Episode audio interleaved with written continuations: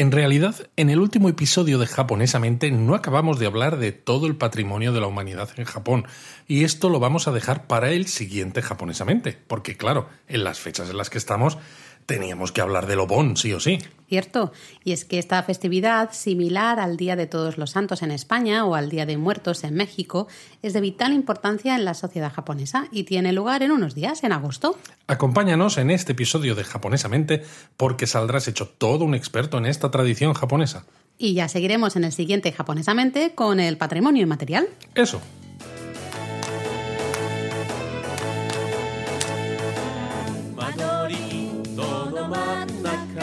Bienvenidos a Japonesamente, un podcast sobre cultura japonesa de Lexus, producido por Japonismo.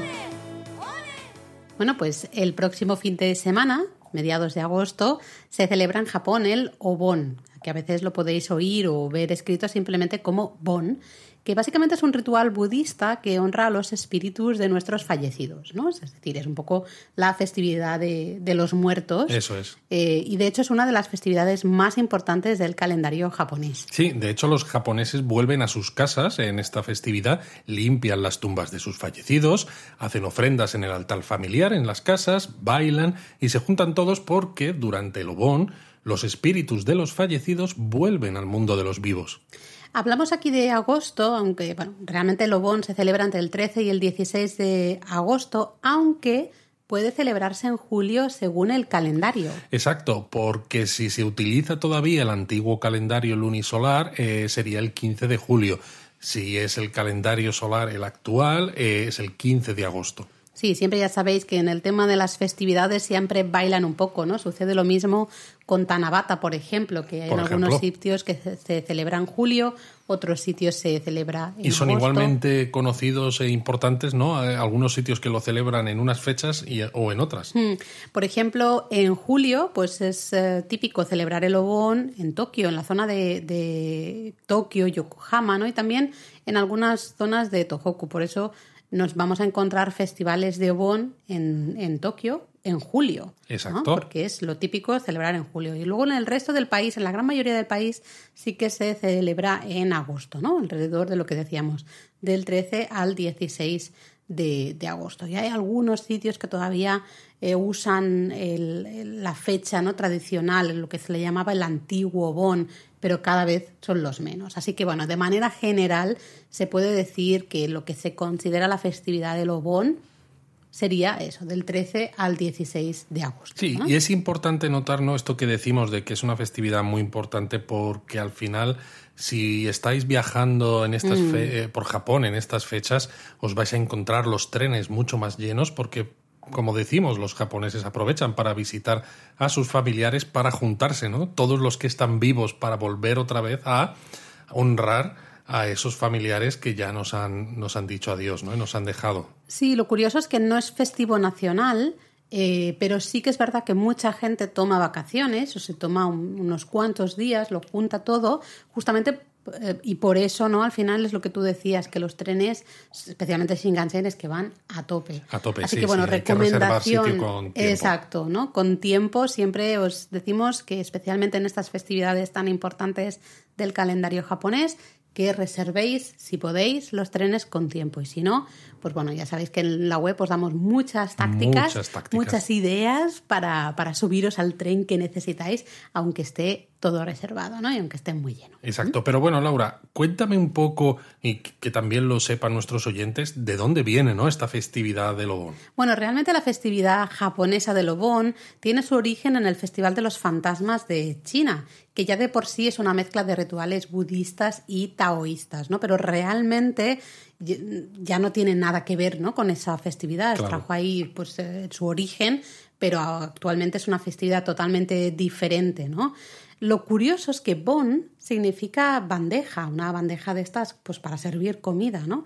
Y es que, eh, bueno, se cree que durante estos días, ¿no? De, de, agosto, los espíritus de los fallecidos vuelven al mundo de los vivos, donde son recibidos por sus familiares con bandejas de ofrendas, ¿no? De alimentos. Qué bonito. Se les ofrece alimentos. Lo que sí que hay que notar de todas maneras, eh, comparado, porque las festividades de, en las que se honra a los muertos no son exclusivas de Japón, eh, se hacen en, muchos lugares del mundo. Sí. Pero en este caso, el Obon no es una festividad tétrica o triste, ¿no? Que, que, puede ser eh, a veces que tengamos esa idea, porque estamos hablando al final, ¿no? De los espíritus de los muertos, ¿no? De todos estos familiares que ya no están con nosotros.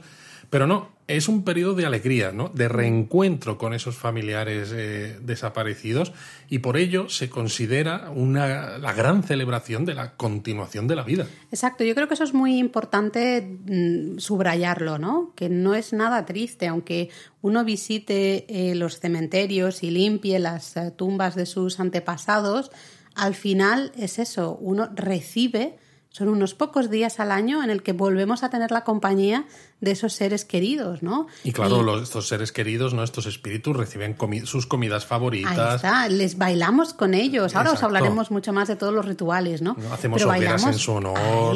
¿no? Todo eso eh, para disfrutar de, estos, de estas pocas horas, ¿no? De estos pocos días los que podemos volver a disfrutar de, la compañía de nuestros seres queridos, ¿no? Así que visto así es muy bonito, no es nada triste, ¿no? Y bueno, yo creo que ya que nos hemos puesto ah, con esto, vamos a hablar específicamente de los rituales, ¿no? Un poco del paso a paso de cómo se celebra de manera general el, el Obon en Japón. Sí, exacto. Vamos a dar indicaciones para que la próxima vez que vayáis a Japón, si vais en verano y estáis a mediados de agosto por allí, entendáis un poco muchas de las cosas que igual podéis ver. Totalmente. O que vais a ver en, televisiones o en donde sea. Sí, porque habrá decoraciones, habrá festivales, hay un montón de cosas, ¿no? Entonces vamos a intentar comprender cada una de, de ellas.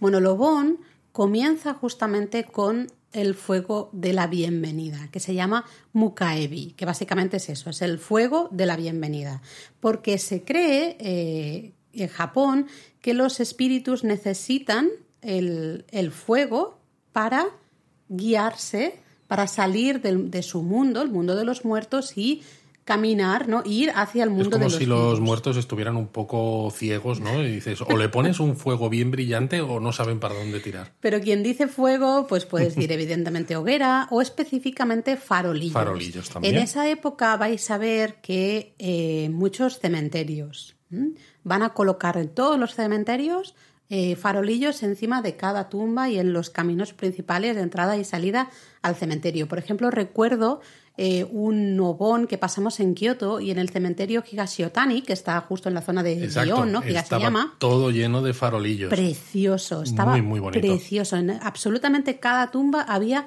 un farolillo, ¿no? Justamente para eso, para indicarle el camino. Claro, tú imagínate que llegan los espíritus y dicen, vale, ya estamos por aquí, pero ahora cómo salimos, ¿no? Del cementerio. Se quedan como la canción de Mecano esa, ¿no?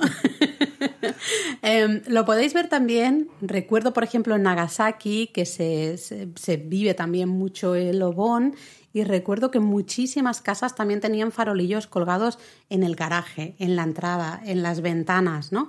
La gente de manera personal cuelga farolillos en sus casas para indicar, ¿no? A los espíritus, oye, aquí Estamos es, aquí, ¿no? exacto. Entra que estamos preparados para, para recibirte, ¿no? Entonces, es súper bonito. Si en esta época veis un montón de farolillos, que sepáis que se, específicamente son para guiar ¿no? a los espíritus de vuelta al mundo de los vivos, ¿no? a, nuestro, a nuestro mundo.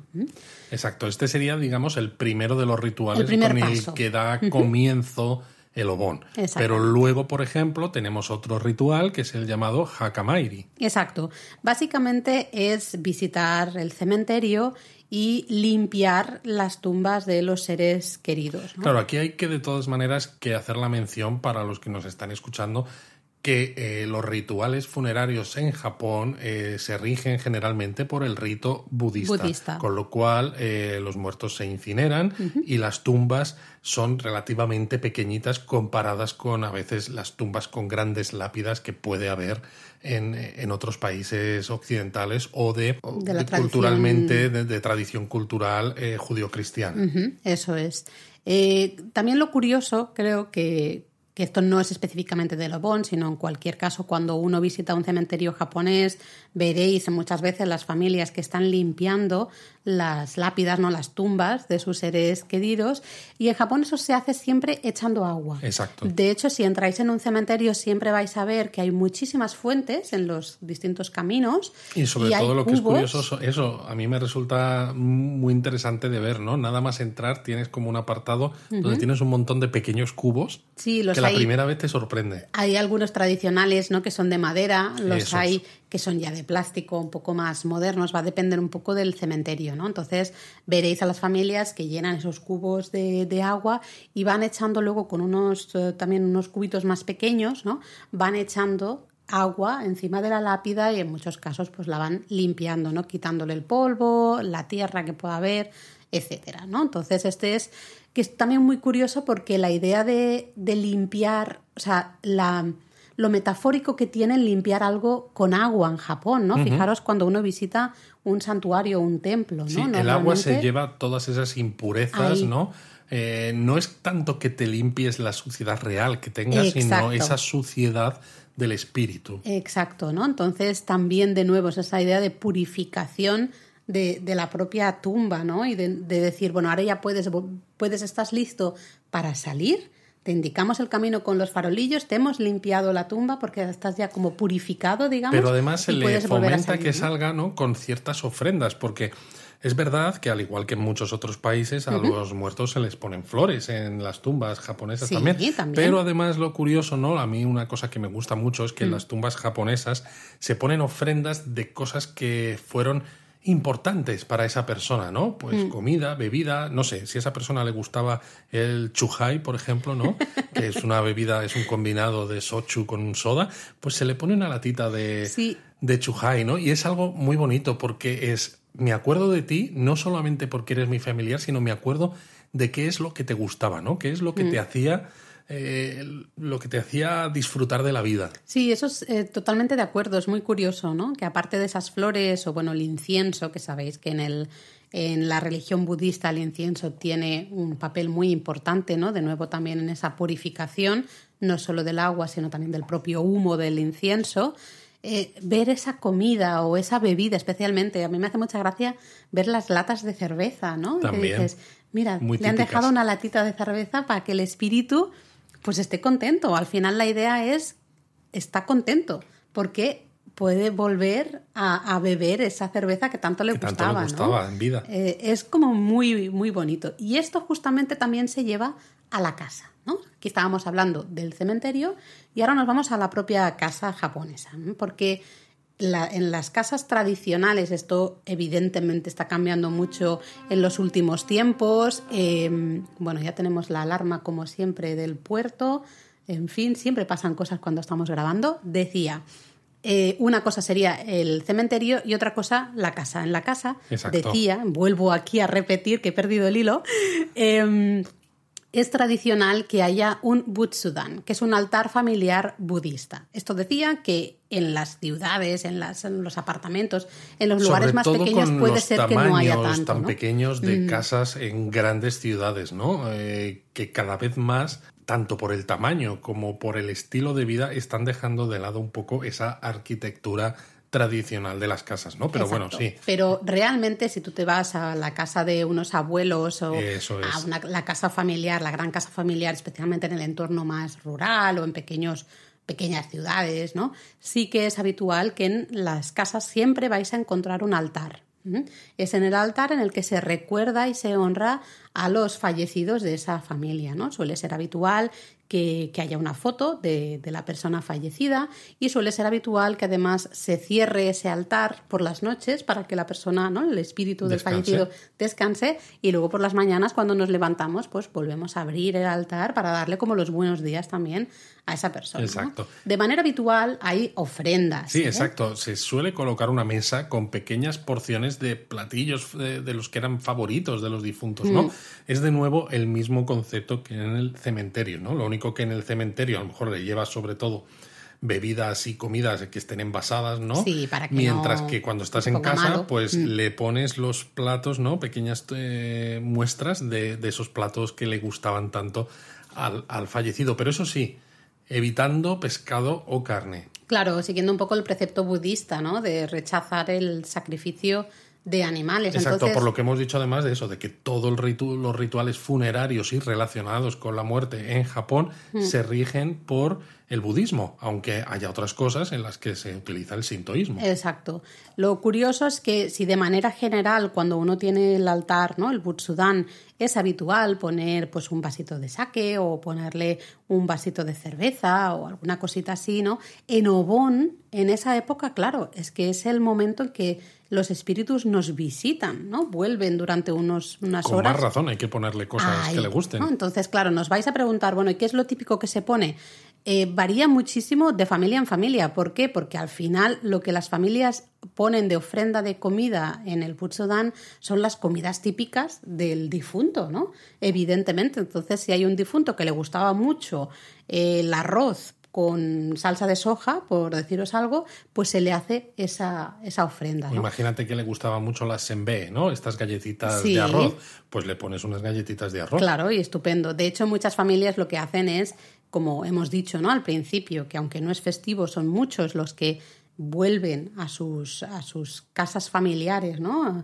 y se reúnen con su familia, lo que hacen muchas familias es hacer una porción extra de las comidas que estén haciendo juntos, ¿no? Porque están en un momento en que están todos juntos eh, disfrutando de esa visita del, del, espíritu. Entonces hacen una porción extra y la ofrendan en el Butsudan, ¿no? En el altar. Exacto. También hay unas ofrendas que son bastante curiosas con forma de caballo, entre comillas, ¿no? Bueno, los sí. Caballos de los espíritus. Veréis. Shoryuma. Sí, exactamente, el Shoryuma que veréis que es um, muy típico una berenjena y un pepino. ¿no? muy curioso. Y, diréis, ¿pero qué es esto? ¿Qué, ¿Qué, es? Bueno, pues realmente lo que se hace con esta berenjena y este pepino es escenificar de alguna manera ¿no? el ir y venir de esos espíritus ¿no? del mundo de los muertos al mundo de los vivos y al revés. ¿no? Entonces, tenemos el pepino, que claro, como es más alargado, pues simboliza el caballo que trae en el viaje de ida a nuestros antepasados. Claro, pero la berenjena, que es más, eh, más regordeta ¿no? que el pepino, más, robusta, más robusta simboliza la vaca o el buey en el viaje de regreso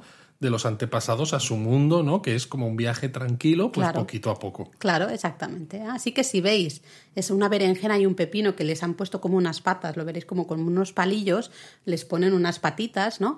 Pues sabéis que simboliza esto, ¿no? El caballo o el, el buey de los viajes la ida, de ida y, venida de, los antepasados. También es muy curioso, os podéis fijar si visitáis alguna casa familiar durante el Obón, que veréis que hay unos dulces de azúcar eh, que tienen formas de frutas y flores de loto, son muy Em, de colores muy vivos, se llaman rakugan y es una ofrenda muy, muy típica también en el Obón, ¿no? Porque se supone que son muy dulces justamente y entonces pueden gustar a los espíritus que, claro, que se supone que hace tiempo que no comen comidas tan así, tan dulces o tan de un sabor tan, tan fuerte. Claro, hay que cuidarlos. Claro, entonces así ya sabéis, si veis la berenjena al pepino, veis esas ofrendas de, comida, esos dulces de azúcar, ¿no? Con formas de frutas o flores de loto y tal. También es típico los mochis, lo que ha dicho Luis, las galletas en B, ¿no? Pero todas esas cosas son eh, ofrendas perfectas para el altar familiar budista, ¿no? El Butsudan. Pero bueno, eh, saliéndonos de aquí, hay otro ritual que es quizás más conocido también porque se ve con cierta frecuencia en estos momentos en Japón, que es el bonodori. Exactamente. Eh, literalmente significa baile de bon, ¿no? Baile de lo bon, y es el baile típico de esta festividad. Eh, al final es un baile curiosamente religioso, es un baile popular, pero de, de espíritu al final religioso, ¿no? Porque es un baile para dar consuelo al espíritu del difunto que se va a tener que marchar, ¿no? La idea es que bailamos con los espíritus que nos están visitando y también les animamos de alguna manera a entender que bueno, que se van a tener que marchar y no pasa nada porque el año que viene volverán el año que viene. Exactamente, de hecho, además la idea es eso, es bailar con ellos. no, es bailar para ellos, es bailar con ellos, que es todavía quizás más especial, ¿no? Porque se comparte el baile con esos espíritus de los fallecidos y además es eh, bonito porque no es simplemente un grupo de personas de una asociación de baile que sepan los movimientos y que tú les veas y digas, oh, están honrando mm. en general a todos los muertos. No, estos bailes, el Bono Dori, están abiertos absolutamente todo el mundo. Exacto. De hecho, vosotros también podéis participar si os encontráis, bueno, en todo julio en Tokio y luego todo agosto también es habitual encontrarse muchos bonodori en, en las ciudades, ¿no? en los pueblos de Japón. Y lo bueno es que podemos participar también todos y están encantados de que participemos, de que intentemos imitar ¿no? los movimientos del Sí, no suelen ser movimientos demasiado complicados, con lo cual en cuanto te fijas en la persona que está a tu lado, por ejemplo, o delante, eh, cómo lo hace, pues más o menos lo vas haciendo tú, ¿no? Y lo bonito es eso, que hay, puede haber muchísimas personas bailando esos mismos bailes, pero cada uno, ¿no? Dentro de su cabeza está compartiendo ese baile con sus espíritus familiares en concreto, ¿no? Y mm. cada uno con los suyos. Mm, es muy bonito, la verdad. Lo, lo, tal como funciona el Bonodori, realmente la gente baila en círculo, ¿no? Alrededor de una especie de torre de madera, digamos, que, que que funciona también a la vez como de... Em, de escenario. de escenario, gracias, que no me salía la palabra, ¿no? Porque, a veces suele haber alguien que canta o que toca música. Exactamente. O gente también a veces, depende de si el escenario es más grande, ¿no? Que va indicando o mostrando esos movimientos pues para que sean fáciles de seguir por todos los eh, asistentes. Eso es, va a depender un poco del tipo de música, pero suele haber algún taiko, ¿no? Algún tambor japonés, algún gong, eh, alguna flauta, algún pequeño tambor o tambor de mano, hasta a veces shamisen, la persona que canta, la persona que puede ir mostrando, ¿no? Cómo se, se va bailando, ¿no? Lo eh, curioso de todas maneras es que es verdad lo que tú has dicho, Laura, de que estos bailes, ¿no? Se hacen en círculo generalmente alrededor de este escenario, de este escenario, pero existen algunos bailes que han evolucionado a festivales ya, ¿no? Mm. Muy concurridos, donde en lugar de bailarse en círculo, la gente baila desfilando por la calle. Exacto, por ejemplo, el, el agua odori de Tokushima, ¿no? Que es quizás uno de los, grandes. Uno de los grandes. Sí, en ese caso la gente baila desfilando por una gran avenida y luego nosotros también, ¿no? Como espectadores, primero, luego nos podemos sumar a, esos bailes y acabar también bailando ¿no? con el resto. Pero claro, es que se han evolucionado ya festivales y sería imposible si no tener a tantísima gente bailando. Sí, porque creo eh, que en, en Aguadori son 100.000 participantes. Sí, claro, imagínate hacer un megacírculo. Bueno, tienes que hacer varios círculos, pero es que ni siquiera sería si muy ya son muchos, 100.000 participantes, imaginaos el millón trescientas mil personas que van a Tokushima para ver este, este festival, ¿no? Es como juntas a un millón trescientas mil personas dando vueltas alrededor de un escenario. Sí, es muy difícil, ¿no? Lo curioso del Bonodori es que, bueno, algunos bailes que irán siguiendo el sentido de las agujas del reloj, otros van al revés, algunos bailes se acercan, ¿no? digamos, hacia, hacia la yagura, la, torre, este el escenario, otros en cambio se distancian, y es que cada región tiene su baile típico, su baile local y su música también específica de, de Obon, ¿no? de su baile típico. ¿no?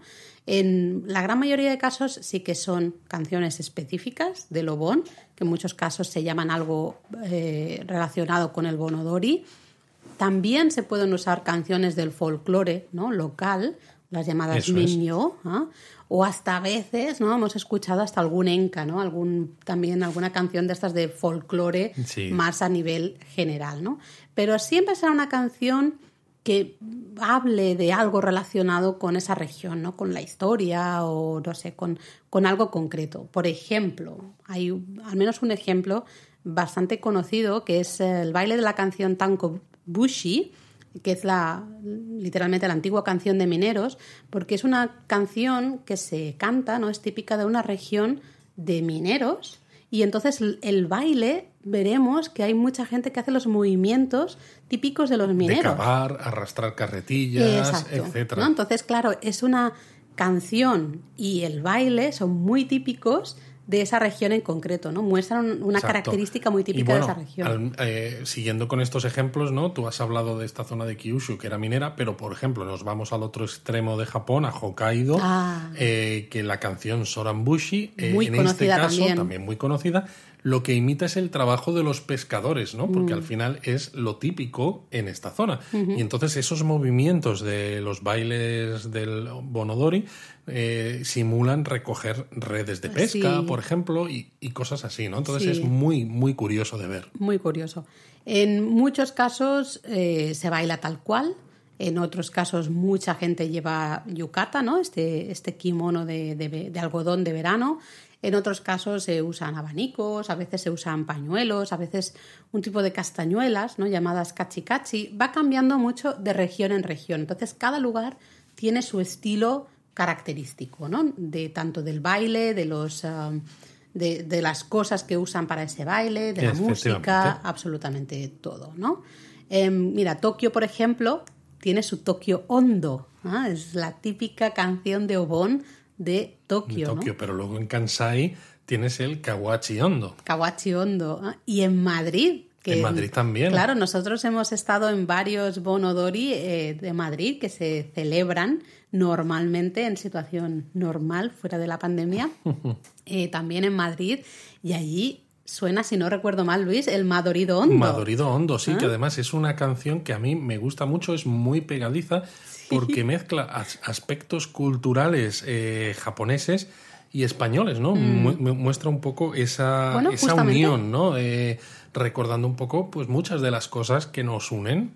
Al final es eso, ¿no? Lo que decíamos, que cada, cada lugar tiene su música y su baile característico. Pues claro, Madrid organiza su propio Bonodori, pues tiene su propia canción específica con su baile Específico, Bueno, en Madrid, de hecho, había cuatro tipos de bailes que se hacían, ¿no? Que yo recuerdo que siempre salía a bailar, me encantaba. Y mira que soy muy vergonzoso, pero en estos bailes me gustaba. Bueno, porque es bonito, al final, es, estar, formar parte, entrar a formar parte de la comunidad, ¿no? Y estar durante un rato, pues, eh, bailando con, con toda esa gente que dejan de ser desconocidos al final, ¿no? Entonces es muy bonito. Sabemos que hay Bonodori también en Argentina. No sé, contadnos también si, si en vuestros países, en vuestras ciudades, si se organizan Bonodori y cómo son, ¿no? Un poco nos gustará saberlo porque nosotros eh, conocemos el de Madrid, pero evidentemente no conocemos fuera de Japón ningún otro, así que por favor dejarnos en los Conocemos comentarios. sobre todo japoneses y el de Madrid. Exacto. De hecho, eh, podemos hablar de quizás de algunos bonodori especiales. Uno de ellos, eh, ya lo hemos mencionado, es el Aguadori de Tokushima, una mm. ciudad de Shikoku, ¿no? que es una de las cuatro. la ciudad no, en la isla de Shikoku. En la isla de Shikoku, sí, perdón. La ciudad es Tokushima, que es una de las cuatro islas principales de Japón. Este festival de bailes por Obon se celebra del 12 al 15 de agosto y como decíamos, hay 1,3 millones de turistas cada año. Es una barbaridad.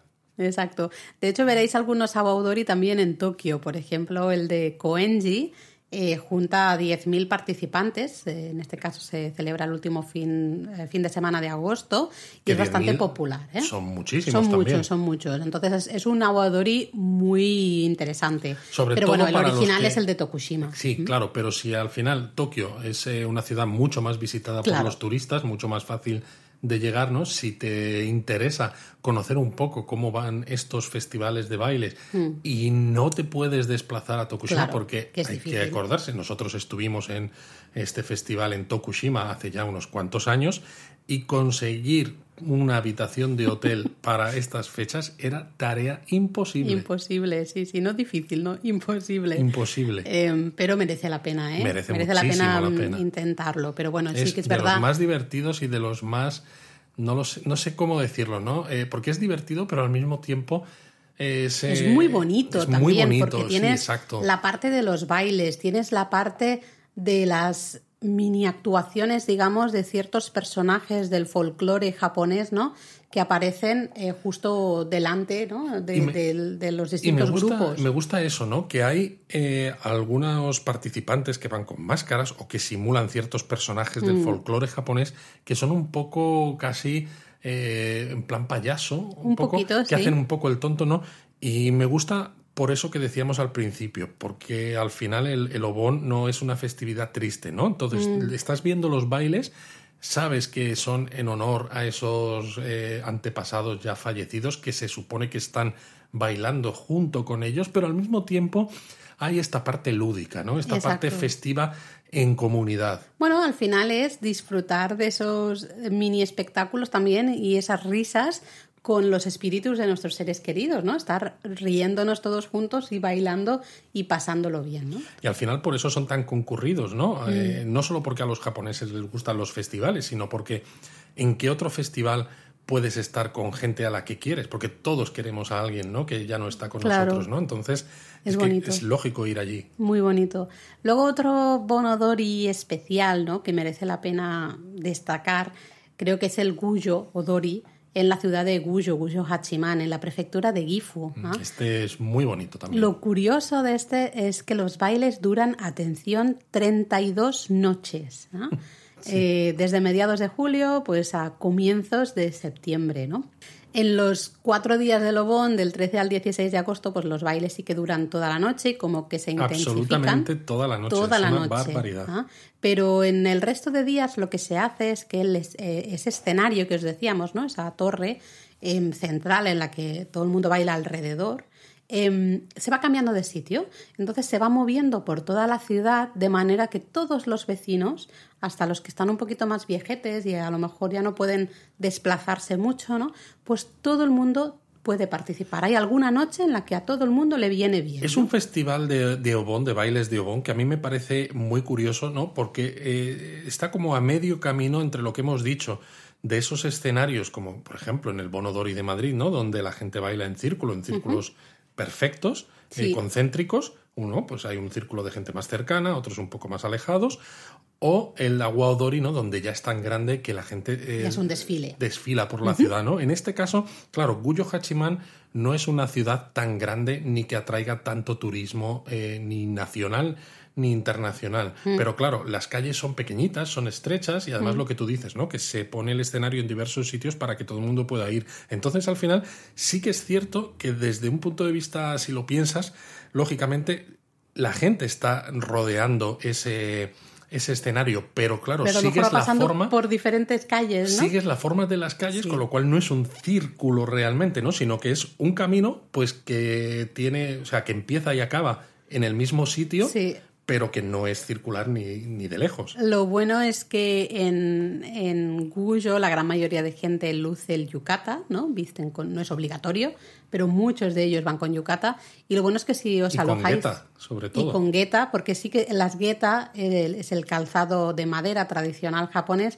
sí que es importante para ciertos bailes, para algunas canciones sí que se necesita gueta para hacer un, el ruido característico de ese paso de baile. Y yo hay una cosa que sí que recuerdo y que, por ejemplo, en los bailes del Bonodori en Madrid, eh, los cuatro tipos diferentes que había eh, eran relativamente fáciles de seguir.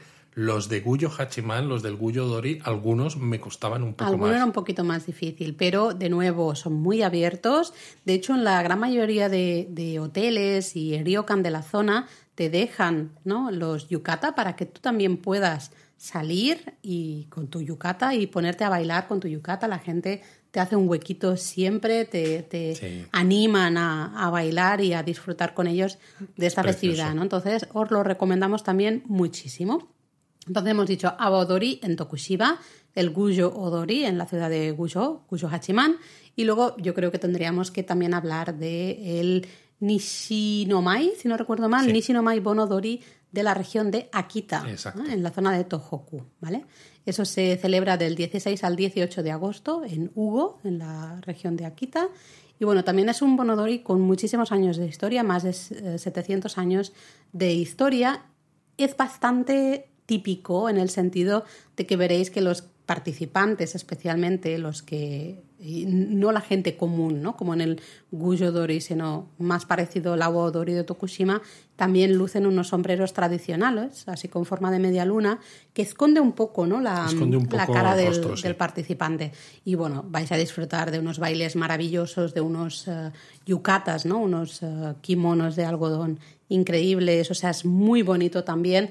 Es más espectáculo, de nuevo, como el agua Dori y quizás no tan popular en el sentido de podemos eh, participar todos como sería el Dori, ¿no? Pero yo creo que esos tres Bonodori son fantásticos. Pero ya os hemos dicho antes que no son los únicos, ¿eh? Tenéis Bonodori en Tokio en muchísimos, en muchísimos sitios. Claro, porque es lo normal en estas fechas. Exacto. De hecho, es común si, si viajas en julio por Tokio o en agosto por el resto de, de ciudades encontrarte con muchísimos de estas, de estas torres, ¿no? de estos escenarios, en, a veces en templos porque, o... Porque son celebraciones comunitarias, ¿no? Y mm. en Japón, quizás por el estilo de vida y por la educación en el país, eh, la vida en comunidad y el hacer cosas conjuntas, ¿no? El preparar los bailes, el mm. preparar los yucatas, el preparar las decoraciones, etcétera, mm. ¿no? Es algo que hace que toda la comunidad tenga algo que hacer, algo a lo que aspirar, ¿no? Y si encima es algo tan bonito, pues mucho mejor, claro. Entonces, eh, incluso en pequeñas comunidades, pequeños pueblos, eh, se hacen este tipo de bailes, que mm. claro, depende de eh, los que veáis, igual decís, pues no es nada espectacular, ¿no? Pero bueno. Pero es bonito. Pero es bonito Por también lo que simboliza, ¿no? Y lo que, lo que significa al final, ¿no? Así que, bueno, ya, ya habéis visto, hemos prendido esos farolillos, ¿no? Esas eh, hogueras, ese fuego de la bienvenida. Hemos hecho, eh, hemos visitado los cementerios, limpiado las tumbas, hemos hecho esas ofrendas, hemos disfrutado con los espíritus de nuestros seres queridos eh, comiendo y, en, en, casa y luego bailando en estos bonodori, ¿no? en estos bailes de Obon y toca despedirse. Toca despedirse. al final el Obon es muy poquito tiempo, muy pocas horas las que pasamos con nuestros seres queridos y el 16 de agosto o el 16 de julio en algunos casos, pues toca volver a aprender esas eh, hogueras o esos farolillos, esos fuegos. En este caso, el fuego se llama okuribi, que significa el fuego de la despedida, ¿no? el que envía de vuelta eso, el fuego al final para guiar a los espíritus de vuelta a su mundo. De hecho, bueno, para dar un poco del contexto, no del significado, eh, seguramente que muchos de los que nos estáis escuchando habréis visto la película Despedidas, ¿no? Ah. Que es una película japonesa muy bonita, ¿no? Sobre una persona que vuelve de Tokio a su pueblo eh, y se dedica a trabajar, ¿no? Pues en una funeraria preparando precisamente a los muertos. Y el mm. título de esta película era Okuribito, ¿no? Que es la persona que despide. Que claro, que envía de vuelta. Que envía de vuelta, ¿no? Esa raíz del título en japonés de la película, el okuri, Es, es, la misma raíz que no, que en este caso eh, estos fuegos eh, que se utilizan para despedir a nuestros seres queridos cuando acaba el obón. Cierto, entonces de nuevo veréis que justo cuando acaba el obón, esos farolillos ¿no? en las ventanas, en las puertas o en los cementerios, ¿no? de nuevo se, se, vuelven a iluminar para mostrar a los espíritus ¿no? el camino de vuelta. Pero quizá una de las maneras más típicas de, de prender este okuribino, este fuego de la despedida, de mostrar a los espíritus ese camino, sería con el Toronagashi, el festival Toronagashi, ¿no? Sí, más que nada también porque si tú prendes eh, los fuegos en tu casa, dice, a lo mejor esos muertos familiares no saben por dónde ir, ¿no? Entonces es como, está muy bien que hayas estado unos días con nosotros, pero ya te toca irte, entonces te vamos a mostrar estos fuegos, ¿no? Que, que te marcan el camino para que te vayas. El toro Nagashi, al fin Me lo tomo de una manera un poco lúdica también, como precisamente, ¿no? Es este. Con, este total respeto, pero. Con respeto, pero de la misma manera, no como algo triste. Claro que sí, claro que sí. Además es que son festividades muy bonitas, ¿no? El toro Nagashi, seguro que habéis visto alguna foto o eh, algunas imágenes, es un ritual por el cual se hacen flotar farolillos, ¿no? que tienen, están prendidos, tienen una vela dentro y se hacen flotar, se lanzan por los ríos o directamente al mar, ¿no? Con la esperanza de guiar, justamente lo que decía Luis, ¿no? Necesitamos guiarles en el camino. Bueno, más que lanzarse, que para mí tienen bueno, eh, se, colocan, ¿no? Sí, pero es que no hay un verbo en español que sea exactamente eso, ¿no? O sea, tú tienes un farolillo, estás en las márgenes del río. Lo colocas en el río para que la propia corriente se, lo lleve. se lleve el, el, farolillo y marque el camino. Entonces, claro, si solamente un farolillo de estos ya es bonito, ¿no? Verlo flotar y alejarse, cuando hay miles de ellos, de todas las mm, personas que están participando en ese ritual, cuando además eh, empieza a caer el, sol mm. eh, y la luz de los farolillos se ve con más intensidad, realmente eh, la experiencia a mí me resulta muy sobrecogedora, ¿no? Es muy bonito. Es muy, muy bonita. Sí, de hecho, bueno, Toro Nagashi Toro es lámpara, ¿no? Tradicional o farolillo tradicional y Nagashi viene a significar como que fluye en la corriente, ¿no? que flota a la deriva. Así que básicamente Toro Nagashi es justamente eso, ¿no? La definición de esos farolillos que, que fluyen ¿no? en la corriente abajo, ¿no? que van flotando a la deriva. ¿no? Y es al final la marca del final del Obón. Es lo que marca que se termina el periodo en el que estamos em, pues bueno, disfrutando de esas horas con nuestros seres queridos y tenemos ya que despedirnos porque ellos se tienen que marchar de nuevo al mundo de, los muertos. ¿no? Es un ambiente muy bonito porque al final la gente se despide de nuevo de sus antepasados, ¿no? Al prender ese farolillo y al, y al dejarlo, ¿no? Al colocarlo en el río y ver cómo se va marchando, es un poco el volver a despedirse de sus seres queridos. Bueno, al final es bonito también porque siempre se dice, ¿no? Que alguien no se termina de ir del mm. todo, ¿no? Si no se le olvida, ¿no? Y mm. precisamente con estos rituales que además son tan comunitarios, eh, realmente hay un recuerdo constante cada año, ¿no? Entonces te vuelves a despedir, pero no es eso, no es, eh, es triste evidentemente porque tardas en verle otro año más. Claro, pero sabes que, vuelve, mucho, sabes que vuelve otra vez contigo, mm. ¿no? A estar con la familia de nuevo y demás. Entonces dices, bueno, es triste, pero bueno, es un momento de despedida que al final siempre va a ser triste, pero a la vez es bonito porque dices, he podido estar con, con el espíritu, ¿no? Con mis seres queridos he podido estar durante un par de días, he compartido comidas maravillosas con, con esos seres queridos, he estado bailando, ¿no? He estado también pasándolo y sobre todo bien, porque piensas, bueno, pues de aquí a un año pues volvemos otra vez a, juntarnos. Exacto. Entonces, Toro Nagashi hay de nuevo en muchísimos sitios. Pensad que en cualquier aldea que tenga un riachuelo, un arroyo, eh, que tenga una salida al mar, van a organizar Toro Nagashi, ¿no? Porque es ese punto de comunidad del que hablabas tú, Luis, ¿no? De también juntarse todos y pues mostrar todos el camino a los espíritus de todos nuestros seres queridos. Pero creo que igual que hemos hecho con el Bono Dori, estaría bien quizá destacar algunos, ¿no? Sí, podríamos empezar eh, quizá por un Toro Nagashi que igual sorprende que es en Tokio, en el río Sumida, eh, a la altura de Asakusa.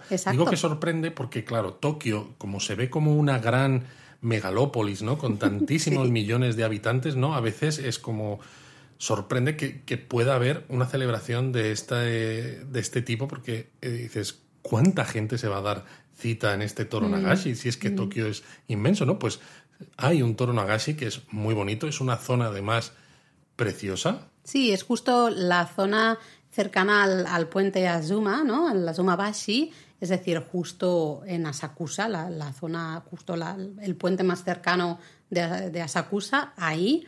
Eh, y en, el, en ese justo paseo del río, además es que tenéis la torre Skytree justo al fondo, ¿no? Entonces es muy curioso porque ves todos los farolillos, ¿no? Que van eh, flotando, ¿no? Y a la deriva, ahí por el río Sumida, y la torre Skytree al fondo, ¿no? Y hasta a veces, si tienes suerte, ya pasa un tren también y Luis ya es muy feliz, ¿no? Entonces, es, el ambiente es súper bonito. Es muy, muy bonito. Em, podéis de nuevo participar, eh, podéis comprar uno de estos farolillos. En Asakusa cuestan 1.500 yenes más o menos, si no recuerdo mal. Se pueden comprar ahí directamente y básicamente hay gente que a veces pone algún mensajito, escribe algún mensajito en lo que es el farolillo y ya podéis bajar con vuestro farolillo al río, ¿no?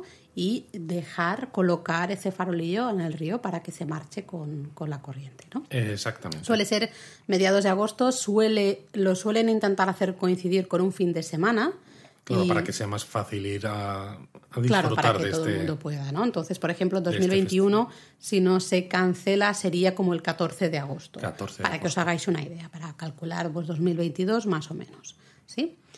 Ese yo creo que es interesante, el Toro Nagashi del río Sumida en la zona de Asakusa en Tokio. Y luego, pues ya que hemos hablado de Tokio, creo que estaría bien destacar uno. A Kioto. En Kioto, sí, ¿no? Y en, en, Kioto yo destacaría el Toro Nagashi de la zona de Arashiyama, ya sabéis, al oeste de la ciudad de, de Kioto. Otro lugar precioso, además. Ese sí que se celebra todos los años el 16 de agosto, el 16 de agosto, día final de Lobón, sí o sí, caiga, el lunes, caiga el viernes, da igual. Y es justo en el parque Nakanoshima, ¿no? En, ahí sobre el río Katsura, eh, es donde también podemos lanzar, bueno, podemos colocar nuestros farolillos. Lo curioso es que ahora después, si te parece, hablamos de otro festival de Obon que hay en creo Kioto. que sé por dónde vas. Sí, ah, luego lo recuperamos. Quedaros en que desde Arashiyama podéis ver parte de otro festival que también hay de, de Obon. ¿no? Daimonji. Exacto, el, el Goza no Kuribi o Daimonji, pero luego, luego, Luego hablamos, hablamos. porque creo que tiene enjundia ahí suficiente. Total, total. ¿no? De nuevo, podéis ir a verlo, totalmente gratuito, pero si queréis participar, también podéis comprar un farolillo, que aquí creo que cuestan unos mil yenes más o menos. mira, más baratito. Eh, y vienen con una, una tablilla de madera incorporada como dentro del farolillo en la que podemos escribir el nombre de nuestros antepasados. Hay gente que pone algún mensajito también. Y de nuevo, pues acercaros a las márgenes del río Katsura y colocar vuestro farolillo. Este, este festival, eh, lo que quiero comentar ahora, no además me sirve también para unir con el tercer sitio que vamos a mencionar. El Toro Nagashi de Arashiyama se instauró de manera oficial en 1949 para recordar a los espíritus de los fallecidos en la guerra. Es decir, que además de ser un Toro Nagashi que da por finalizado el Obon y en el que los, eh, las personas van a recordar a sus familiares, también como evento comunitario se intenta recordar a todos esos eh, muertos en, en la guerra, independientemente de que estén sus familiares vivos o no. Claro, si tenían familia o e- no, lo que Efectivamente, ¿no? Y esto me sirve, ¿no? Para unir con el toro Nagashi, el tercer toro Nagashi que, que creemos que es importante y que es de súper bonito, que es el de Hiroshima. Sí, exacto. El Toro Nagashi de Hiroshima, lo interesante es que no se celebra el 16 de agosto o ¿no? por ahí, sino que siempre se celebra el 6 de agosto, es decir, en la fecha del aniversario de la caída de la bomba atómica en Hiroshima. ¿no? Con lo cual esto ya os da una idea de que aunque evidentemente es un bon, es una festividad de Obon, pero el motivo genérico, digamos, es recordar a todas las víctimas de esa bomba atómica. Claro, ¿no? Entonces la gente se junta justamente en el río Motoyazo a la altura del Genbakudomu, ¿no? La, la cúpula de la bomba atómica, ahí en el, en el Parque de la Paz de Hiroshima. Y pues de nuevo eh, pueden comprar sus farolillos y, y lanzarlos, colocarlos, no sé qué verbo nunca usar, colocarlos sobre el río, ¿no? Para, para en, en, el caso de Hiroshima no es solo para despedirse, un poco mostrar el camino, sino lo que tú decías, ¿no? También un poco, ahí sí que veréis que en muchos farolillos hay muchos mensajes de paz, muchos Exacto. mensajes antinucleares, ¿no? Eh, mucha gente Además que... es importante este sentimiento genérico Mm. en este en este Toro Nagashi, porque claro, mucha gente murió en- con la explosión de la bomba atómica y que de- si no fuera por esto nadie los recordaría. No tienen- porque claro, toda no la hay- familia no hay murió, ¿no? familia y Mm. todavía sigue habiendo muchos nombres Sí. desconocidos, ¿no? Mucha gente que no se sabe, ¿no? Mm. Quiénes fueron ni, ni nada, porque evidentemente la bomba arrasó con todo y no quedan rastros ni registros de todavía demasiadas personas. Mm, Es, eh, por eso mismo es una celebración muy recogida, digamos, es multitudinaria, hay muchísima gente, Eso es lo que sorprende, sí. pero que- en cambio yo recuerdo el silencio. Nosotros estuvimos un año y recuerdo el silencio que había, el respeto que había, ¿no? La, mm, Sí, de, de todos los Toro Nagashi que hemos estado, La es emoción. el más multitudinario y sin embargo no se escuchaba absolutamente nada, pero no durante un ratito, sino durante toda la duración Sí. del Toro Nagashi, varias horas, ¿no? Desde las 6 de la tarde hasta las 9 más o menos Sí. que acaba, no se escucha absolutamente nada y realmente impresiona. Sí, impresiona porque además eh, hay tantos farolillos, porque hay mucha gente que, que compra esos farolillos, pero físicamente a lo mejor no pueden estar porque viven en otras prefecturas, en otras zonas de Japón. Lo que sí que compran esos farolillos, ponen los mensajitos. Entonces hay barcas también en el propio río Que van colocando- colocando farolillos, ¿no? De gente que los ha comprado, pero a lo mejor no está o no puede físicamente, ¿no? Eh, ponerlos ellos mismos en, en el río, ¿no? Entonces hay un montón eso, las barcas que van colocando esos farolillos, la gente Y además es que muy también va colocando, ¿no? Es mucha gente, Por- pero muy exacto, porque estos farolillos, eh, el papel washi ¿no? del farolillo, los hay de diferentes colores. Sí. Entonces, cuando empieza el festival, ya es muy bonito porque es eso, sobrecogedor, ¿no? Es muy íntimo a pesar de la cantidad de gente que hay por el silencio.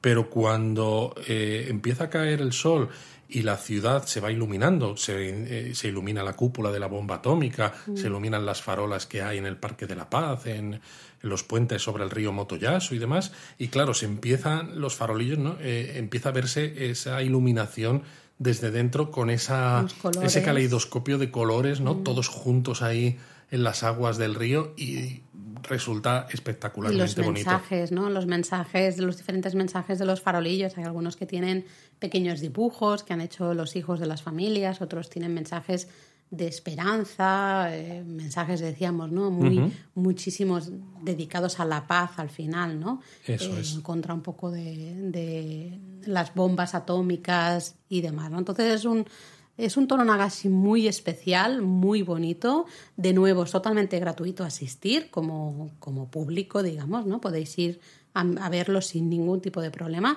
Y también podéis comprar vuestro propio farolillo y también colocarlo en el río, ¿vale? En este caso, mm, entre 800 y 1000 yenes, no recuerdo exactamente. Más o menos, todos ya veis que cuestan lo Sí, mismo, más o ¿no? menos. Así que también os lo recomendamos mucho porque es muy especial, muy bonito, ¿no? Pero creo que estaría bien recuperar justamente el festival del que hemos medio hablado, ¿no? Querido El hablar. Daimonji, Eso es, ¿no? En el no Kuribi. eso es, el 16 de agosto eh, en Kioto se celebra un gran festival. Aparte de ese toro Nagashi en Arashiyama, se celebra el gran festival de Obon, ¿no? en el que se prenden eh, unos eh, símbolos, ¿no? unos dibujos en cinco montañas de, em, de Kioto. ¿no? Bueno, otra vez en el puerto, hoy nos están troleando el, el podcast. Nos están ¿eh? troleando el podcast, Bueno, sí.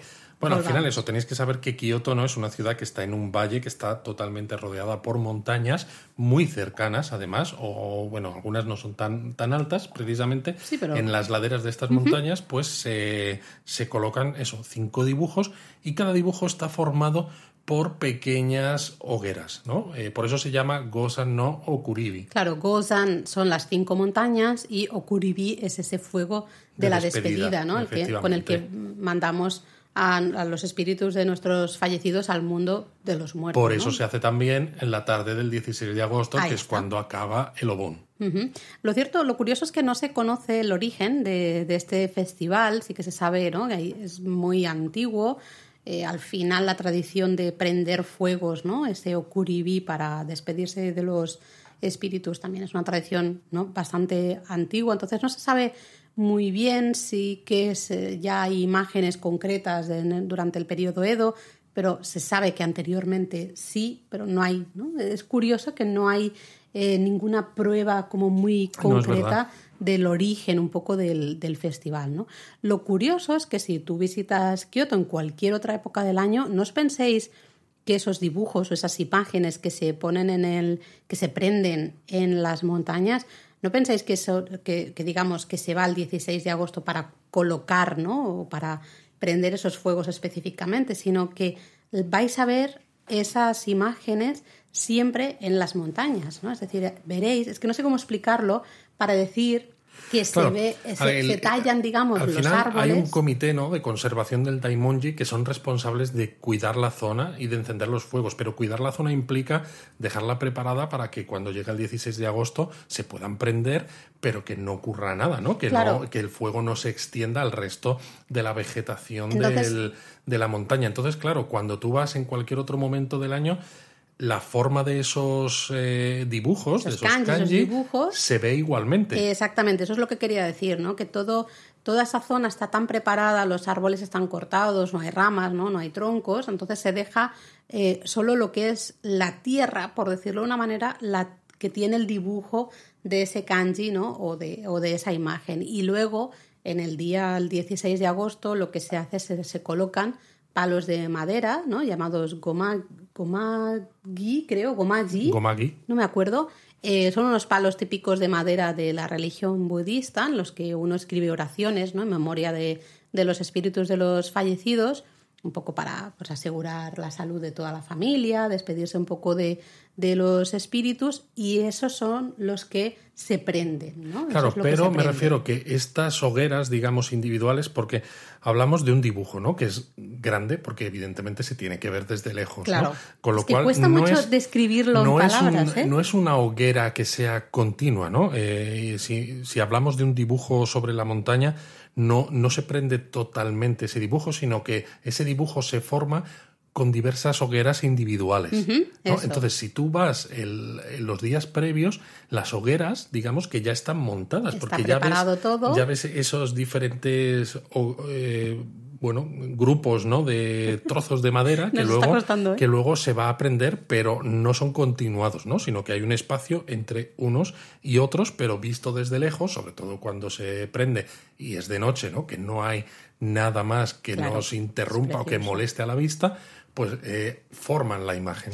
De todas maneras, os invito a que pongáis Daimonji japonismo en Google y así os salen algunas imágenes. No son las mejores porque hace muchos años que no Pero estamos también en hay alguna imagen de cuando estuvimos en 2019 que sí que vimos, por ejemplo, uno de los kanjis, el, eh, El dai, principal, el además, el, dai, preparado para su encendido, pero antes de que se encendiera, ¿no? Con lo cual así se que- puede ver la forma en la montaña y las hogueritas que conforman eh, la imagen del dai. Eso es, si os habéis quedado un poco de no, no termino de, de No termino de visualizarlo, visualizar. pues eh, en estos casos sí que viene bien una imagen ¿eh? a veces.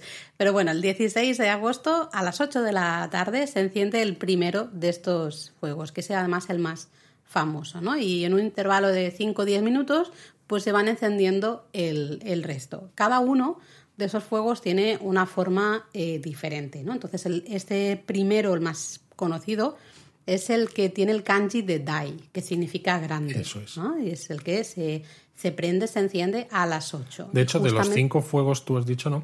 Son dibujos y demás. Hay tres que tienen forma de kanji, es decir, Sí. los ideogramas con los que se escribe eh, el japonés, eh, y los otros dos son dibujos. Eso es. ¿ah? Entonces, este es un kanji, el kanji de grande, y justamente se prende en la montaña que ya lleva su nombre, ¿no?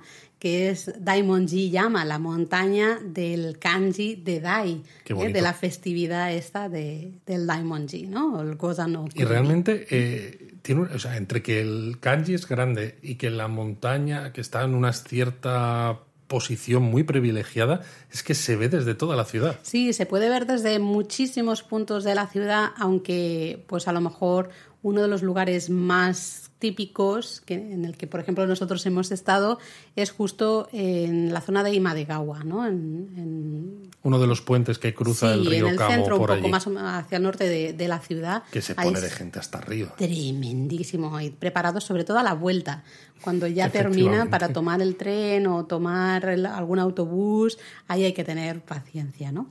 Eh, bueno, hay, es eso, son cuatro más, ¿no? Tenemos otro Daimonji, que es el Hidari Daimonji, que es otro, otro kanji grande, pero en este caso eh, está como en el lado izquierdo, ¿no? Por eso se le dice Hi- Hidari Daimonji. Tenemos el Funagata, ¿no? que este es un dibujo de un barco pequeño. Tenemos luego otros ideogramas, el, el Mio y el Hyo, ¿no? que son temas del, del budismo. Y luego tenemos también el, el Torigata, ¿no? que es un dibujo de un tori.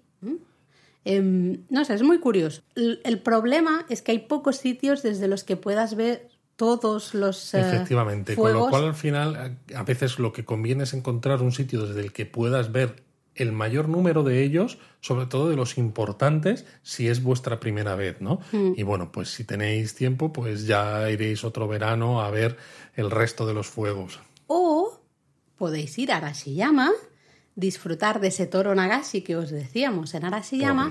Y desde Arashiyama veis uno de estos fuegos en las montañas. ¿eh? Veis el Torigata, justamente el dibujo este de- del Tori, ¿vale?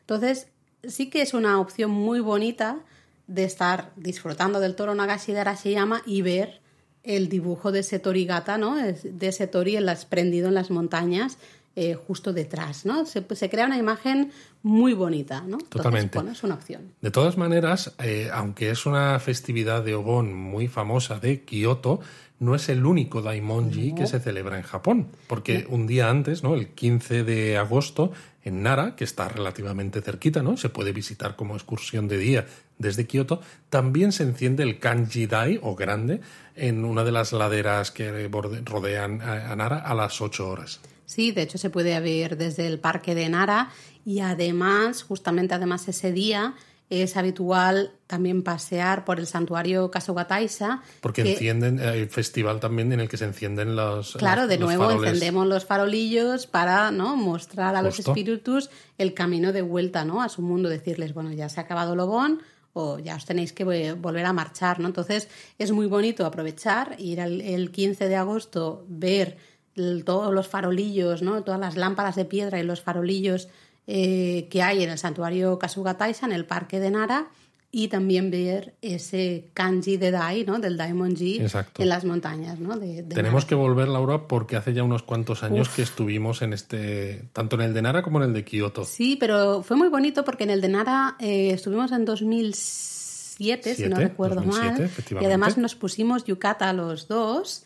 Eh, y recuerdo que, claro, íbamos en Yucata antes, ¿no? Quedamos con amigos japoneses un rato antes, evidentemente, del festival y nos paró mucha gente. Recuerdo que hasta un, par de señoras que estaban dentro de una tienda salieron, ¿no? A decirnos que qué guapos estábamos con los yucata y que qué ilusión les hacía que eh, no solo que fuéramos a ver el festival, sino que encima fuéramos en Yucatán. Efectivamente. También hay que recordar, claro, que en 2007 el nivel de turismo en Japón era mucho más bajo que mm. en estos últimos años, ¿no? Con lo cual, ver a dos no japoneses, ¿no? Vestidos a, la manera japonesa en un festival tan, tan propio eh, resultaba curioso. Pero es, al final es lo que también quería decir es que os animéis, ¿no? A participar de esas cosas de la manera que queráis o podáis. Y si tenéis un yukata y os apetece ponerlo porque pues bueno, en vuestro día a día no tenéis muchas ocasiones de lucir un Estos festivales son perfectos. Es fantástico. Y no os preocupéis que no es nadie se va a molestar, al contrario, ¿no? Eh, la gente va a estar muy agradecida de que digáis, ostras, pues yo también quiero participar, ¿no? Pero creo que Podríamos destacar un par de, festivales de Obon más. Hay un montón más, pero podríamos estar aquí horas Muchísimos, y horas. pero sí, queremos hablaros de dos que son grandes, importantes y que si os los apuntáis y vais a estos festivales vais a disfrutar muchísimo, ¿no? Uno de ellos es el festival Shoronagashi de Nagasaki, que es la noche del 15 de agosto. Sí, eh, para la ocasión los familiares y los amigos de los fallecidos de ese año construyen una especie de barcos de bambú con cedro y con paja que se llaman shorobune. Por eso se llama Shoro Nagashi, ¿no? Porque el Nagashi, si os acordáis de cuando hemos hablado del toro Nagashi, no es el, el flotar, el fluir, pero en este caso no es por el río, ¿no? Sino que estos barcos fluyen por la ciudad. Por la ciudad hasta justamente llegar al mar. Hasta llegar al mar. Entonces eh, son esos barcos, esos barcos, sí, de, de bambú y tal, que están decorados de nuevo con un montón de farolillos, ¿no? Para, otra vez, ¿no? Los farolillos que muestran el camino. Y también hay muchas decoraciones personales, ¿no? Hay fotografías del difunto y hay muchas cositas relacionadas con el difunto, ¿no? Entonces, si al difunto eh, le gustaba, no sé, vimos uno que, que debía o trabajar en una empresa eh, de aviones o le gustaba mucho volar, lo que fuera, y había varias decoraciones de aviones. Recuerdo una abuela, que era una, foto de una señora mayor, y había un montón de uchiwas, ¿no? De, los abanicos estos japoneses, de un grupo de música japonesa, ¿no? Que pues a la señora le debía, gustar ser mucho. muy fan de ese sí, entonces es, es bonito también ir fijándose en cada uno de estos barcos para entre comillas, conocer un poco ¿no? la, persona fallecida.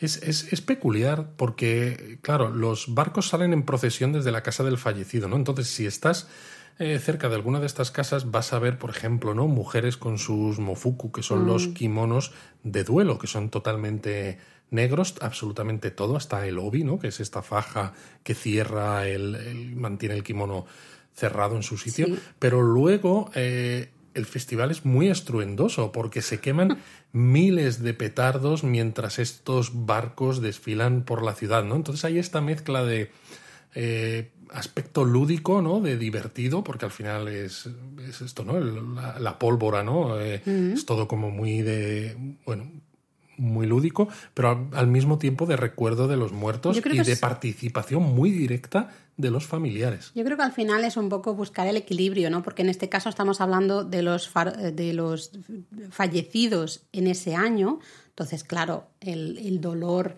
es, está más cerca, ¿no? Al final es alguien que se, nos ha dejado en este último año. Eh, entonces, para equilibrar un poco, ¿no? Ese, ese dolor o ese sentimiento un poco más triste, justamente se acompaña de esos barcos con los petardos, ¿no? Y ese ambiente que tú decías un poco más festivo.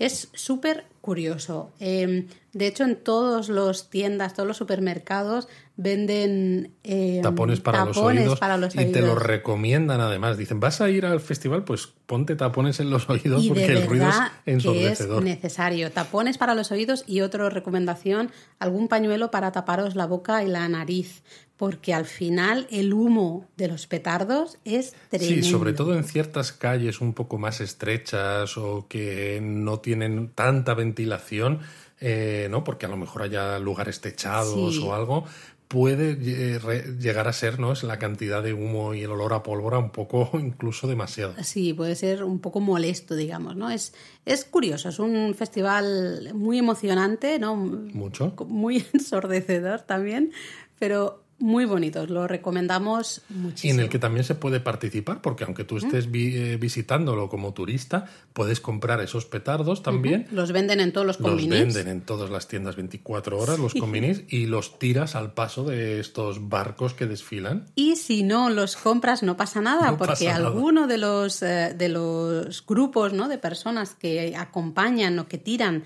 de que arrastran esos estos barcos, ¿no? Los shorobune tienen, claro, cajas y cajas y cajas de estos petardos y seguro que alguien se os acerca, como le sucedió a Luis, se os acerca, te da una caja y te dice... Pero te da la caja entera y además no es para que la tires al suelo y digas, oh, qué bonito, qué festivo. No, no. Lo que hacen ellos, los que acompañan estos barcos, eh, los shorobune, es quedarse la caja, eh, una caja pues de tamaño pues como un poco más grande que una caja de cerillas. Sí. Eh, los prenden y se esperan a que exploten todos. A que termine. a que termine. Sí, sí, sí, pero con la caja en la mano, ¿no? Entonces, claro, es un poco una señal casi como de valentía, porque lo normal es que cuando empieza eso a explotar, es tú retiras la mano y que la caja caiga al suelo y terminen de explotar los restantes, ¿no? Porque dices, me voy a quedar sin mano, ¿no? Y entonces se ríen de ti porque es lo que yo hice, claro. Pero fueron muy simpáticos. Fueron muy simpáticos. ¿eh? Todo el mundo muy amable. Y mira que intenté no retirar la mano porque ya había visto ¿no? que ellos no lo hacían, pero cuando eso empieza a explotar, ¿no? a ver, yo creo que es, al final es un movimiento que casi ni eh, ¿no? no piensas. No lo piensas, no, lo piensas. Así que muy recomendado. Y luego otro eh, festival totalmente diferente, pero bueno, en Tokio, que creemos que es quizá más fácil llegar a Tokio que, que llegar a Nagasaki sería el Mitama Matsuri. ¿no? En este caso se celebra en julio, porque ya sabéis que en Tokio, toda la zona de Tokio, es bastante más común que todos los festivales de Obon sean en julio, ¿no? Por eso que decíamos de los cambios de calendarios. Y se celebra en el santuario Yasukuni desde 1947. Exacto, dura tres días, 13 al 16 y es un festival en el que lo que es la entrada al santuario se engalana con farolillos de papel, eh, en este caso más de 30.000, que es una barbaridad. Es increíble. Y como, como pasa con todos estos festivales de, de Obón, eh, es bonito verlo eh, si vas por la tarde o incluso por la mañana, mm. pero claro, cuando se encienden los farolillos y la luz empieza a caer, y, entonces es cuando realmente despunta, ¿no? Y cuando realmente es precioso es una pasada todo ese camino de acceso ¿no? hasta la puerta y luego ya el salón principal del santuario, pero es que luego todo lo que es, la plaza... espectacular también la cantidad de gente que hay. También, pero es que toda la plaza del santuario está llena de pequeños farolillos, todo ese camino de acceso, está lleno de farolillos más grandes, pues todos son ofrendas de, grandes empresas a pequeñas personas, ¿no? Todo el mundo puede hacer su ofrenda al, santuario. Y además aquí pues hay altares portátiles que se, que se desfila con ellos, ¿no? Y se mueven, los mikoshi, hay eh, bonodori también, mm, También, exacto los bailes Bon, ¿no? De los que hablábamos justamente. Exacto, hay puestos de comida. Sí, aunque curiosamente recuerdo que en todo lo que es a partir de donde están los puestos de comida hasta lo que es el salón principal no te dejaban, no dejan eh, ir caminando, con, no dejan entrar con comida. Está totalmente prohibido, que se entiende que es como una falta de respeto el estar comiendo. Entonces uno puede comer desde uno de los toris hacia abajo, ¿no? Hacia afuera, digamos, pero hacia adentro, entrando ya hacia el santuario, no está. De hecho, hay varios guardias, policías, ¿no? Que están pendientes de que nadie pase con comida y con bebida y tal, ¿no? Eso es una cosa curiosa porque sí que hay muchos puestos de comida, que recuerdo que las colas para comprar algo eran tremendas. Impresionantes. Yo nunca había visto colas tan largas de, de, de gente para comprar unos takoyaki, por ejemplo, ¿no? Que de hecho yo recuerdo que queríamos comer algo y al final dijimos, bueno, nos vamos a otro sitio porque... Sí, nos tuvimos que ir a otro sitio. Sí, pero bueno, es un, es un buen festival de Obon porque es eso, está en pleno centro de Tokio, el santuario de Asukuni, muy cerquita del Palacio Imperial y, y además, ¿no? Todos esos farolillos, es que es una imagen de Obon maravillosa. Yo creo que con estos podríamos seguir, pero. Podríamos seguir, pero nos estamos ya alargando mucho, pero seguro que os ha resultado interesante. Bueno, o al menos lo esperamos. Espero. Así que bueno, para finalizar, solo recordar algunos puntitos, ¿no? Sí que es verdad que en verano en Japón hace mucho calor, pero justamente lo que nosotros decimos siempre, ¿no? Es una época fantástica para disfrutar de muchos festivales y en este caso de las celebraciones de Obon, ¿no? que son celebraciones muy bonitas, muy especiales y no las podéis eh, disfrutar en otro momento que no sea el verano japonés. Eso es, además, época maravillosa para te compras el yukata y lo luces, ¿no? Y estás disfrutando. Y lo luces además sin vergüenza, ¿no? Porque como todo el mundo lo lleva, no hay ningún problema, ¿no? No es como cuando alguna vez hemos intentado eh, hacerlo por, en España, ¿no? Que dices, si me subo al autobús en España vistiendo un yucata, allí sí que me mira todo el mundo. Bueno, yo eh, estoy acostumbrada, ¿eh? lo he hecho varias veces y no pasa nada, ¿no? Pero sí, estoy, estoy de acuerdo. Además eso, ¿no? Cuando estéis por allí, eh, aparte de llevar el yucata, acordaos de que podéis participar en estos bailes, que claro. también Sumaros al Bonodori. Efectivamente, porque esto contribuye a hacer de vuestro viaje una experiencia todavía más única, si cabe. Además, esos farolillos que los veréis prendidos, ¿no? Encendidos en muchos sitios, desde cementerios, allá veis, ¿no? Un montón de, caminos, senderos, las casas particulares, en algunos festivales como este, el Mitama Matsuri del que os hablábamos, ¿no? Eh, es muy bonito también esa, esa imagen. recordad además que las festividades de Obon en Japón incluyen muchos rituales, muchos festivales diferentes, ¿no? Como el Toro Nagashi, el Daimonji, los Bonodori, etcétera, ¿no? Con lo cual, si estáis por allí, intentad disfrutar todo mm. lo que hay alrededor de Lobón para disfrutarlo todavía más. Y una de las cosas, evidentemente, ¿no? Siendo japonismo que sabéis que nos encanta comer, pues los puestos de comida callejera. Claro, comida de festivales, ¿no? También hay que aprovechar. Lo único quizá negativo, lo que hemos dicho al comienzo, ¿no? Que el transporte público eh, está muy a tope, hay mucho movimiento de gente, especialmente los días previos y los días finales o posteriores a lo ¿no? Es decir, el 11-12 y el 16 Está muy lleno el transporte público a todos los niveles, porque los días previos y posteriores están llenos sobre todo lo que son las grandes líneas de tren, ¿no? Por toda la gente que quiere viajar a sus casas familiares, ¿no? Donde de la gran ciudad al pueblo. O lo que sea pero luego, una vez que estás viendo esos festivales, eh, lo que tú decías de Kioto con el Daimonji, cuando dices, vale, ya se ha acabado el festival, quiero volver a la zona donde está mi hotel. Y dices, pero ¿cómo? Si es que los autobuses pasan llenos, si es que pasan, porque está toda la calle llena de gente, si hay trenes, los trenes van también hasta arriba, ¿no? Entonces... Hay que armarse de paciencia. Hay que armarse de paciencia, sí. Pero es una pequeña, ¿no? Un pequeño punto negativo, digamos. Es un pequeño precio, aunque hay que pagar por algo tan bonito y tan especial. Así que nada, esperamos que, este episodio os anime un poco a disfrutar de las celebraciones de, de Lobón. Esperemos que el año que viene. Y antes de despedirnos, queríamos decirte una cosa. Si te has preguntado qué le ha pasado a la melodía de la intro del podcast, es que hemos puesto el Madorido Hondo, ¿verdad, Laura? Eso es. Es la melodía que se utiliza en el Bon Odori en Madrid, del que justo te hemos hablado en este episodio. Así que ahora sí, ¡Mátane!